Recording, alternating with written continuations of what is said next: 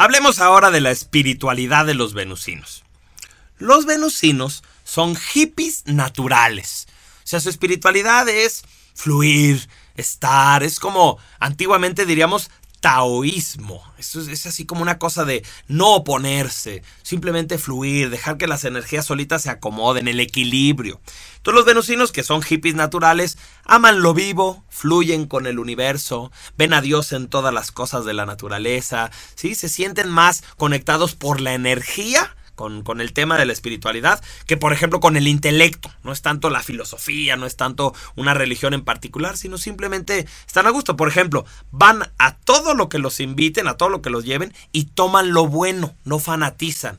Entonces el venusino que a lo mejor creció en una familia católica y es católico, pues lo llevan, por ejemplo, a una iglesia cristiana y se la pasa bien. Y dice, ay, qué padre que aquí cantan.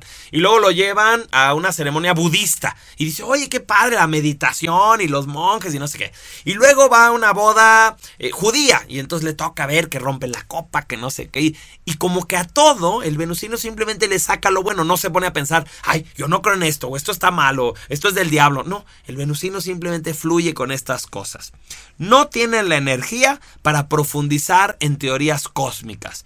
El venusino en realidad no se pregunta con tanto detalle, bueno, ¿y Dios será hombre o mujer? ¿O será de esta manera? ¿O será un viejito? ¿O será un niño? ¿O por qué estoy aquí? ¿A dónde voy? ¿Quién soy? No, el venusino simplemente como que siente muy en el fondo de su corazón, por algo pasan las cosas, todo va a estar bien. Y esa es la manera en que viven su espiritualidad.